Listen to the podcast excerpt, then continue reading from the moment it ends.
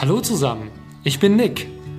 Herzlich willkommen zum Duppecast, dem Podcast für alle Weinliebhaber, Pfalzkinder, Exilpfälzer und alle, die den Pfälzer Wein und die Region lieben lernen möchten. Viel Spaß mit der heutigen Folge.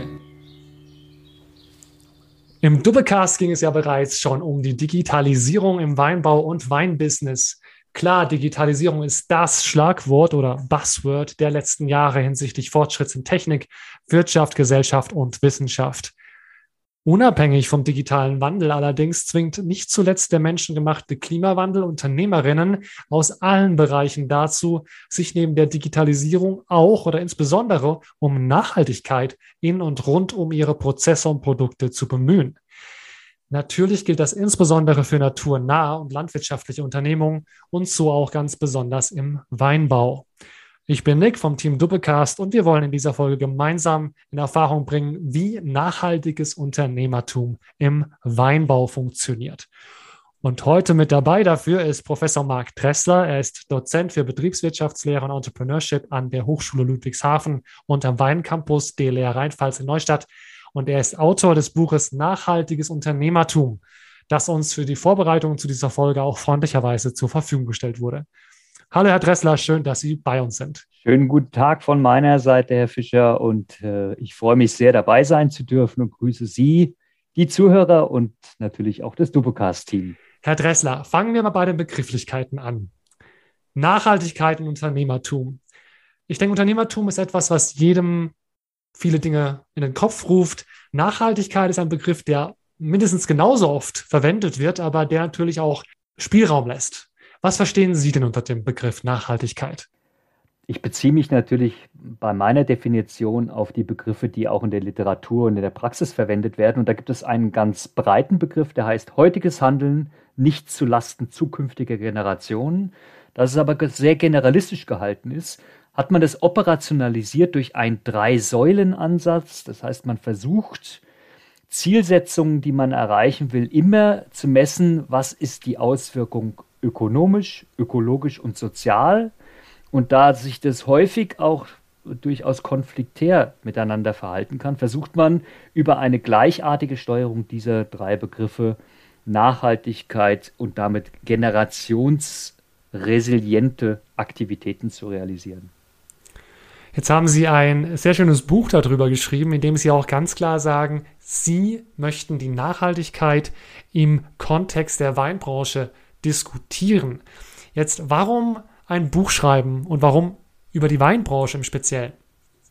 Mit der Übernahme meiner Professur habe ich natürlich die Herausforderung gehabt und auch den Anspruch, Forsche und Lehre sehr weinspezifisch aufzusetzen, weil ich wurde ja von Ludwigshafen für den Weincampus berufen. Die Weinbranche ist eine sehr attraktive, sehr interessante Branche, die sich aber zu dem, was ich 20 Jahre vorher gemacht habe, und zwar Beratung für eher größere Unternehmen, doch um einiges unterscheidet. Und zwar handelt es sich hier um Kleinstbetriebe. Und diese Kleinstbetriebe sind in mehreren Industrien gleichzeitig unterwegs. Als da wären Landwirtschaft, Nahrungsmittelindustrie, Luxusindustrie. Und in diesem Zusammenhang habe ich wahrgenommen, dass man sich dieses Thema strategische Unternehmensführung, was ja mein, mein originäres Thema ist, wirklich sehr, sehr zielgerichtet für Kleinstunternehmen definieren und beschreiben muss. Und das Ganze habe ich verbunden mit dem Thema Nachhaltigkeit, weil es für diese Kleinstbetriebe sowohl für sich selbst als auch in der Interaktion mit ihren Kunden äußerst relevant ist. Jetzt ist Nachhaltigkeit ja ein Begriff, der sehr eng mit Umweltschutz oft genannt wird und auch diskutiert wird. Ist Nachhaltigkeit eigentlich immer grün im Sinne von umweltfreundlich oder muss man da eigentlich genauer unterscheiden? Mit dem, mit dem bewussten Steuern unter dem Aspekt Nachhaltigkeit glaube ich, dass auf jeden Fall der ökologische Aspekt noch mehr in den Vordergrund gerückt ist. Früher hat man, und das wird, wird, unter dem Begriff Shareholder Management sehr stark die Eigentümer und die Profitsteigerung für die Eigentümer verstanden. Dann hat man gesagt, naja, das geht ja zu Lasten zum Beispiel von Mitarbeitern oder von der Umwelt. Also hat man den ausgedehnt zu Bezugsgruppen und Shareholdern, hat dann die soziale Verantwortung viel mehr in den Vordergrund gestellt unter dem Aspekt Corporate Social Responsibility. Und in dieser Weiterentwicklung von Steuerungsmaßnahmen von Unternehmen ist Nachhaltigkeit sicherlich etwas, wo ökologischer Aspekt noch mehr gemessen und reflektiert wird. Sind damit alle, die Nachhaltigkeit proklamieren, grün oder grüner? Da muss man durchaus ein Fragezeichen dran machen. Ich gebe immer gerne ein Beispiel: British Petroleum, der große Energielieferant, der in 2008 entschieden hat, mehr über Nachhaltigkeit sich zu positionieren und zu profilieren, hat dann gesagt, wir heißen nicht mehr British Petroleum, sondern Beyond Petrol und äh, wurde dann auch in den Dow Jones Sustainability Index, das ist ein Fonds oder ein, eine Indexierung von den nachhaltigsten Unternehmen, da wurden die ausgewählt, weil er so nachhaltig ist, weil das Unternehmen so nachhaltig ist. Und kurz danach gab es die Katastrophe Deepwater Horizon, wo dieses Unternehmen einen der größten Umweltskandale mit zu verantworten hat. Das sagt Ihnen natürlich, dass nicht jeder, der Nachhaltigkeit kommuniziert, auch immer grün ist. Machen die das absichtlich? Sicher nicht. Ja, also British Petroleum hat so viel Wertverlust gezeitigt, das hätte sich kein Manager gewünscht. Woran liegt es? Natürlich wurde das Thema Nachhaltigkeit in der Betriebswirtschaftslehre am Anfang auch sehr stark unter einem Marketing-Aspekt und damit auch unter einem Aspekt, was wollen die Kunden hören, verstanden. Dazu kommt aber noch eine gewisse Selbstüberschätzung. Die Messsysteme sind durchaus noch nicht so fundamental, dass man jegliches Risiko ausschließen kann.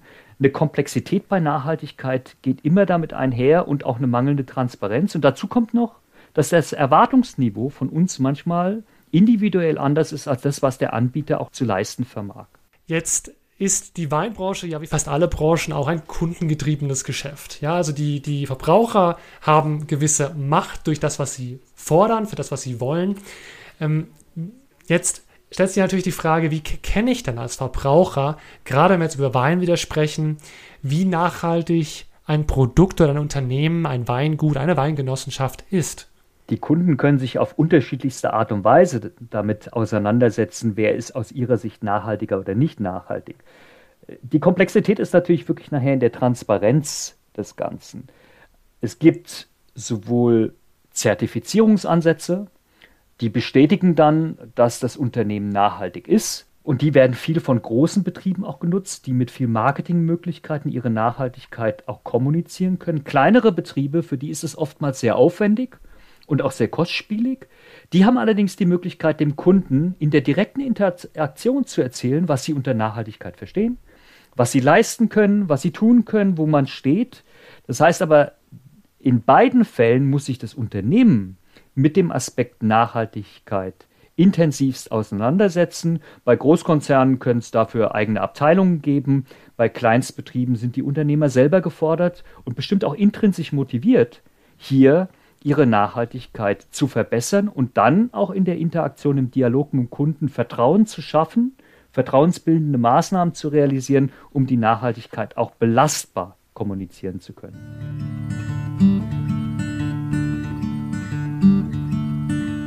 Sie beschreiben in Ihrem Buch Nachhaltigkeit als zukünftigen Hygienefaktor. Was meinen Sie denn damit? Ich glaube fest daran, dass man in der Zukunft über Nachhaltigkeit nicht definieren kann, dass man damit besser ist als andere. Nur wer nicht nachhaltig ist, ist im Markt dann nicht mehr präsent. Das geht mir mit der Weinqualität ähnlich. Sie können die besten Weine produzieren, ja? dann sind sie aber immer noch nicht der, vielleicht der Anbieter, der von den Kunden am allergrößten gewertschätzt wird. Wenn sie aber keine Qualität liefern, dann sind sie nicht drin. Das heißt, ein Unternehmer muss für sich eine Messlatte definieren, muss sagen, wo die Leistungsfähigkeit ist. Und das heißt für mich, Nachhaltigkeit als, als, als Paradigma, als Steuerungsinstrument im, in der strategischen Positionierung und in der Unternehmensführung zu etablieren. Und deswegen habe ich auch das Buch geschrieben, weil das Thema ist auf der einen Seite komplex, auf der anderen Seite ist es aber auch bereichernd weil ich kann den Kunden auf einmal erzählen, warum bin ich anders, wie gehe ich mit, mit meinen ökologischen Herausforderungen um, wie gehe ich mit, mit meinen Lieferanten um, wie, welche sozialen Aspekte erfülle ich. Und die Weinbranche, und das haben wir auch wissenschaftlich untersucht, hat erstens für sich eine wahnsinnige Entwicklung auf der Nachhaltigkeitsaktivität gemacht, während wir vor zehn Jahren eine Befragung gemacht haben, wie wichtig ist für dich Nachhaltigkeit in deinem strategischen Maßnahmenportfolio? Da war Nachhaltigkeit auf dem letzten Rang. Die haben wir jetzt vor kurzem wieder gemacht. Wir machen die alle zwei Jahre. Und da war auf einmal Nachhaltigkeit mit die entscheidende Maßnahme. Genauso wichtig wie die Produkte selber. Und das zeigt, dass sich da wahnsinnig viel tut, dass auch die Produzenten das als intrinsische Weiterentwicklung sehen. Die Herausforderung ist dabei, dass die Steuerung der Nachhaltigkeit sehr komplex ist. Ja, das heißt also ganz unterschiedliche Aspekte, die berücksichtigt werden müssen. Die Messbarkeit von vielen Aktivitäten ist nur bedingt gegeben. Und ähm, ich meine, denken Sie allein an das Beispiel, was wir jetzt im Großen gerade wahrnehmen, dass ähm, in der Europäischen Union ja auf Betreiben der französischen Partner hin die Atomenergie jetzt als nachhaltig definiert wurde da gibt es ja Argumente dafür. Ja, das ist eben der geringere CO2-Ausstoß. Auf der anderen Seite muss man sich natürlich die Frage stellen, unter dem ganz einfachen Definition langfristig. Wir wissen noch nicht, wie man die Brennstäbe am besten auch langfristig entsorgen kann. Da gibt es ja noch große Fragezeichen. Deswegen äh, ist es durchaus etwas, was uns auch noch bewegen wird und wo es auch keine hundertprozentige Messlatte gibt. Für die Anbieter ist es, hat das Vor- und Nachteile. Also ich gucke mir immer, Wein ist mittlerweile ein globales Geschäft an. Da gucke ich mir mal an, wer hat sich als erstes auf der Nachhaltigkeitsseite in der Weinwirtschaft positioniert. Und das waren unsere internationalen Nachbarn. Zum Beispiel die Kalifornier oder Chile oder Südafrika. Nun kenne ich die Gegenden auch und da kommt bei mir so ein Fragezeichen auf. Wenn ich an Kalifornien denke, denke ich an Sonne, ich denke aber auch ein bisschen an wenig Wasser, an wenig Niederschlag. Ich kenne auch die amerikanischen Einstellungen bezüglich Energie. Das heißt, da wird sehr schnell sehr stark runtergekühlt und dann aber auch wieder erwärmt. Aus meinem Verständnis, meinem deutschen Verständnis heraus, ist es vielleicht nicht immer alles nachhaltig. Wenn ich dann nach Chile oder Südafrika gehe, dann stelle ich mir die Frage, behandeln die ihre Mitarbeiter sozialer, als wir das tun? Das heißt also, man muss diese Messlatte immer wieder definieren und ich bin immer sehr dankbar, wenn Unternehmer sagen, es geht mir gar nicht um die absolute Wahrheitsfindung, sondern es geht mir darum, was ist mein Beitrag für Nachhaltigkeit und wo kann ich etwas tun. Ich glaube, das ist eigentlich der Kern von Nachhaltigkeit. Das ist, dass man sich selbst privat und betrieblich fragt, welchen Beitrag kann ich leisten und wie kann ich eigentlich hier eine Weiterentwicklung realisieren, sodass wir diese katastrophalen Auswirkungen, Klimawandel und ähnliches gemeinschaftlich in den Griff bekommen.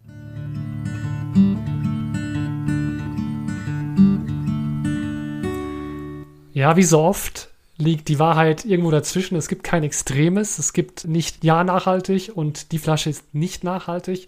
Ich glaube, man ist eben doch gefordert, auch wenn ein Siegel irgendwo drauf ist, auf einem kalifornischen Wein, eben doch nachzudenken und sich zu fragen, wie nachhaltig ist nachhaltig und ist das für mich als Verbraucher akzeptabel? Denn ich denke, als Konsument ist man immer auch in der Verantwortung. Ich sage mal, man gibt eine Stimme ab gewissermaßen an der Kasse.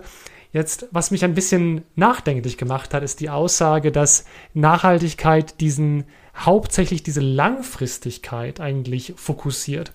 Dann habe ich gedacht, das klingt so unökologisch, weil wenn ich ein Unternehmen habe, das es schon seit 100 oder 200 Jahren gibt, das aber etwas sehr unökologisches tut, wäre es ja trotzdem nachhaltig in dieser Definition, weil es auf ein langfristiges Bestehen sozusagen abzielt, das sehr viele Generationen noch weiter existiert. Wie können Sie das aufklären für uns?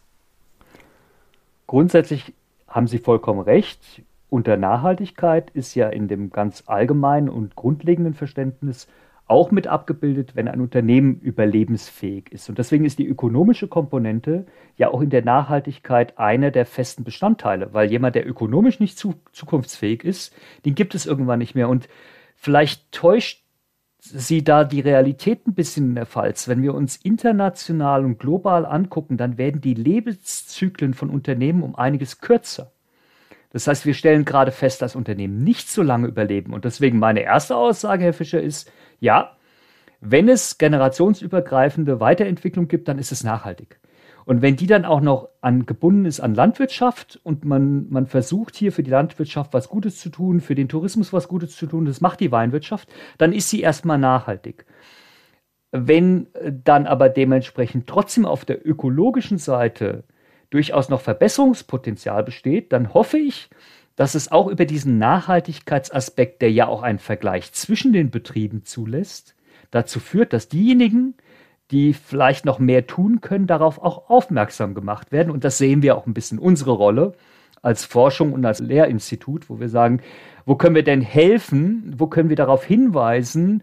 Und da gucken wir ja nicht nur in unsere Region, wir gucken über die Region hinaus, wir leisten Hilfestellungen, wir versuchen auch Lösungsansätze zu bieten.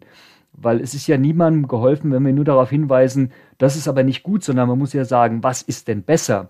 Und ich glaube, da ist dieser Ansatz generationsübergreifend in Familienhand, das sind schon Aspekte, die ich grundsätzlich schon als Hebel sehe, um Nachhaltigkeit gut bespielen zu können.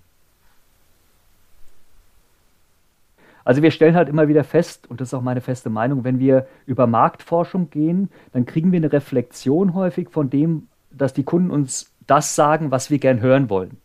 Sprich, der Kunde sagt, ja klar bin ich ökologisch orientiert und ich kaufe nur ökologisch. Wenn man dann aber guckt, dann wird vielleicht doch oftmals der Preis als Aspekt mit rein, mit, dominiert doch mehr, als es in der, in der Aussage der Fall ist. Das heißt, da müssen wir immer auch ein bisschen kritisch sein, was das Thema angeht. Was ich aber schon sehe, ist auch eine Generationsveränderung. Gucken Sie sich mal an, wie junge Leute heute mit Mobilität umgehen.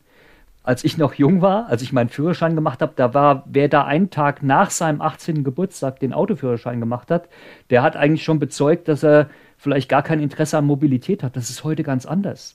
Ja, die, die jungen Generationen von heute machen sich sehr viel Gedanken darüber, macht es Sinn, ein Auto zu haben? Muss ich das Auto besitzen? Mache ich nicht ein Carsharing? Mache ich nicht Mobility Concepts? Ist nicht ein Fahrrad auch manchmal sinnvoller als ein Auto? Und ich habe da sehr viel Hoffnung, dass in diesem Generationswechsel auch dieses Thema irgendwo mit vorangetrieben wird, ohne dass ich Ihnen widersprechen wollte mit dem, was Sie gesagt hatten. Das heißt, man kann schon sagen, dass gerade die Nachhaltigkeit, die wir in den letzten Jahren wahrnehmen auf der Konsumentenseite und dann eben auch entsprechend am Markt, dass mehr Bio-Labels ähm, auf, auf Flaschen draufkommen. Man merkt ja auch, die ganzen Designs werden grüner. Also alles stellt sich so darauf ein.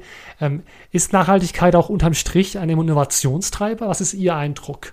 Ja, ich habe mir die Start-up-Szene schon sehr stark angeguckt und sie treibt ja in ihren Fragen auch ein bisschen die Frage, warum ist man nicht per se nachhaltig und langfristig orientiert? Und da sage ich, unsere Gesellschaft behauptet sehr häufig, sehr nachhaltig zu sein, aber wenn man sich anguckt, was so wie die Entscheidungshaltung ist, dann muss man das schon sehr in Frage stellen. Also auch die Start-up-Mentalität war vor, vor wenigen Jahren noch hauptsächlich dadurch getrieben, schnell reich zu werden. Wenn ich mir heute angucke, viele der Startups, die gegründet werden, werden mit sozialen Ambitionen, sozialen Ideen verbunden und auch auf der Landwirtschaft. Bessere Nahrungsmittel, mehr Vertrauen in Nahrungsmittel und auch bei Wein. Ja, hier bessere Weine, ähm, solidere und, und wenig ökologischen Eindruck zu hinterlassen. Da sehe ich sehr viel Veränderung und ich sehe auch Innovation, die über die Nachhaltigkeit erst realisiert wird. Also ich gebe Ihnen mal ein Beispiel dafür. Culero, essbare Löffel. Hätte man vor Jahren noch nicht drüber nachgedacht. Ist ein Startup, der über Nachhaltigkeit getrieben wurde. Ich habe ein anderes Beispiel, und jetzt gehen wir ein bisschen mehr in die Weinbranche. Caudali ist eine Kosmetikmarke, die wurde kreiert, weil sich im Rahmen einer der großen Chateaus in der, in der Nachfolge, Nachfolgegeneration herauskristallisiert hat, dass, dass, dass, dieses, ähm, äh, dass dieses wunderbare Weingut nicht ausreichend Profitabilität für alle nachfolgenden Familienmitglieder aufweist. Und dann hat sich ein Teil der Familie damit beschäftigt, wie können wir über Kreislaufwirtschaft eigentlich aus den Produkten, die als Abfallprodukte aus der Weinbranche entstehen, etwas Neues kreieren. Und die haben dann so kosmetische Produkte daraus generiert und die wird in Apotheken verkauft. Und das ist ein sehr hochwertiges und sehr profitables Geschäftsfeld. Es gibt jemand, der hat Barrikfässer jetzt so aufgebaut, dass man nicht immer wieder neues Holz dafür schlagen muss. Das heißt also, ich sehe in dieser Innovation eine Befruchtung zwischen Nachhaltigkeit und Innovation. Da würde man sich wünschen, dass auch zum Beispiel die großen Plastikmüllhaufen, die durch die Ozeane schwimmen, auch noch mehr Innovation hervorrufen, sodass der Begriff Kreislaufwirtschaft auch wirklich Realität werden kann. Können Sie uns noch ganz kurz sagen, die Chateaus, was, was meinen Sie damit für die Zuhörer, die das nicht kennen? Damit meinte ich die Weingüter im Bordeaux ist es in dem Fall, ja, und die, ich sag mal, sehr renommierten, mit sehr viel Reputation, die Weingüter, die nennen sich ja klassischerweise Chateau. Das ist letztendlich nichts anderes als eine Bezeichnung von Weingütern, die primär in der Weinproduktion sind. Okay, vielen Dank.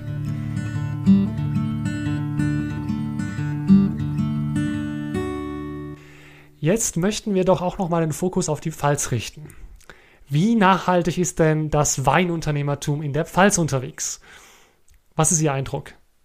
Ich versuche mal den Eindruck weniger emotional darzustellen, sondern wissenschaftlich basiert. Wir machen im Rahmen unserer Befragungen, wo wir ja alle zwei Jahre auch über das Nachhaltigkeitsthema befragen, machen wir ja äh, über alle Regionen hinweg eine Abfrage.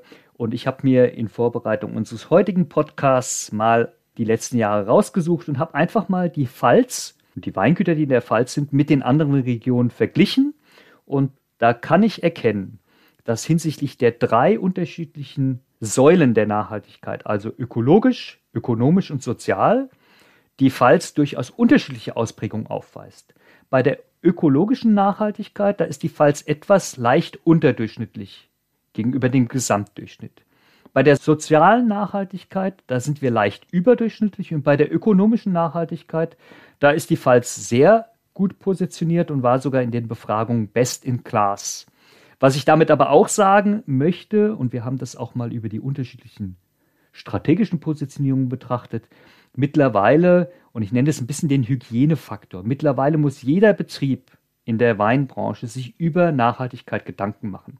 Das heißt nicht, dass jeder die Nachhaltigkeit gleichartig verfolgen muss, aber er muss Antworten geben können auf Fragen seiner Zielkunden, wo man mit der Nachhaltigkeit steht. Und während jemand, der eben sehr stark ein Produktleistung oder auch ein, als Preisführer wahrgenommen werden möchte, der nutzt Nachhaltigkeit auch als Hebel, um seine Kosten zu senken, indem er eben versucht, Verpackungsmüll zu vermeiden, ressourcenschonend zu arbeiten, während jemand, der als Premium-Weingut oder als Nischenweingut wahrgenommen werden möchte, der betont wahrscheinlich die ökologischen Aspekte stärker als andere Unternehmer. Und ich sehe gerade da ein wunderbares Spielfeld, nicht nur für die Pfälzer Weinbaubetriebe, sondern insgesamt für Betriebe, um sich zu positionieren, um Dynamik aufzubauen, um die eigenen Kunden an der richtigen Art und oder mit den richtigen Argumenten zu überzeugen, Vertrauen zu gewinnen und damit auch einen Wettbewerbsvorteil zu generieren.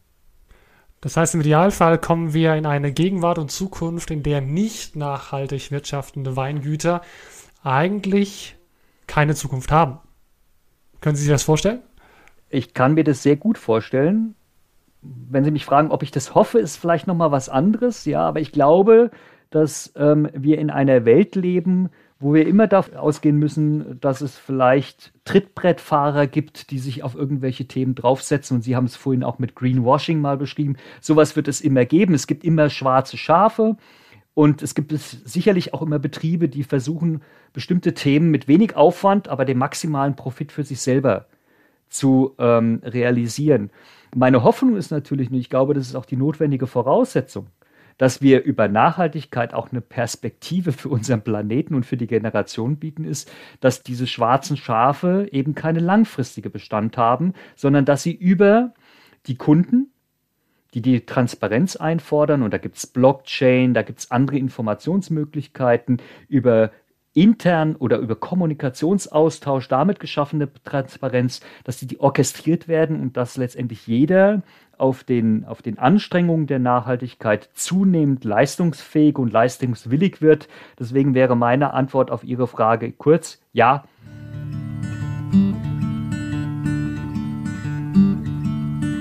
Okay, Herr Dressler, lassen Sie uns einfach nochmal zusammenfassen.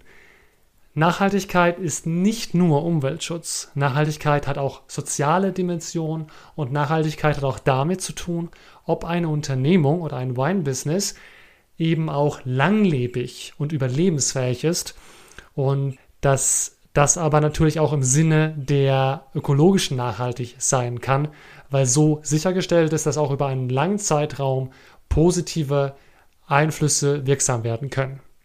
Klar ist auch, dass Nachhaltigkeit doch recht komplex eigentlich daherkommt. Das heißt, es ist nicht immer ganz einfach zu entscheiden, ein Produkt A, ein Weingut B ist nachhaltig oder nicht, sondern es gibt sehr viele Zwischenstufen und auch die Möglichkeiten von nachhaltigem Handeln sind nicht bei jedem Unternehmer, jeder Unternehmerin gleich ausgeprägt. Das heißt, man ist wie so oft natürlich als Konsument auch in der Pflicht, das einzufordern und je nachdem, welche Möglichkeiten man hat, natürlich am besten direkt mit den Erzeugern in Kontakt zu kommen und sich erklären zu lassen, was Nachhaltigkeit konkret da bedeutet. Für alle anderen, die keinen direkten Draht haben, gibt es natürlich auch die Möglichkeiten, sich an Zertifizierungen und Siegeln zu orientieren. Aber ich denke, da gibt es auf jeden Fall noch sehr viel Handlungsbedarf. In diesem Sinne, Herr Dressler, ein herzliches Dankeschön, dass Sie heute bei uns waren und uns unterstützt haben in dieser ja doch schwierigen Thematik und uns ein bisschen geholfen haben, uns hier zurechtzufinden. Und ich wünsche Ihnen alles Gute und hoffe, wir können Sie mal wieder im Dupecast begrüßen. Herzlichen Dank auch von meiner Seite. Euch Zuhörerinnen da draußen darf ich noch unsere Social Media Kanäle ans Herz legen. Abonniert gerne diesen Podcast und folgt uns auch auf Instagram oder Facebook. Wir freuen uns auf jeden Fall über euer Feedback und all eure Ideen. Ich bin Nick vom Team Doppelcast, dem Fallswein Podcast. In diesem Sinne, tschüss, ciao und bis zur nächsten Folge.